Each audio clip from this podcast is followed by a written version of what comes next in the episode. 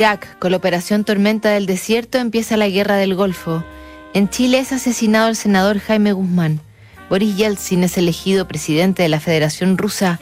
El Parlamento sudafricano suprime el apartheid después de 40 años. Ayrton Senna consigue su tercer y último título en la Fórmula 1. Moriría tres años después.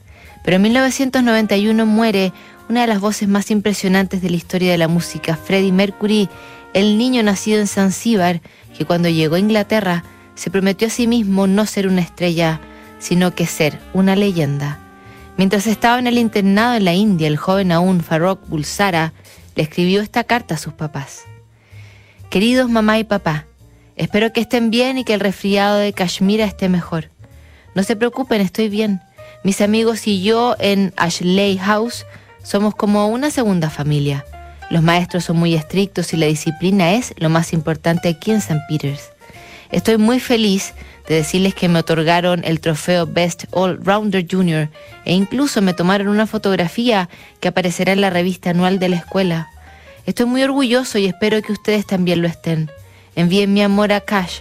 Amo a mi hermana pequeña como los amo a ustedes. Farrokh.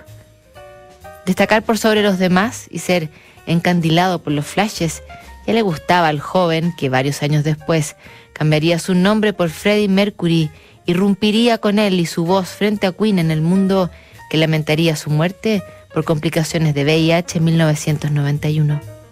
Revisamos mañana otra carta que notables.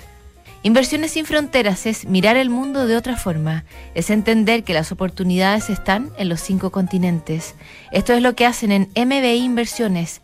Por eso, cuando busques dónde invertir tu patrimonio, cuenta con las inversiones sin fronteras de MBI Inversiones.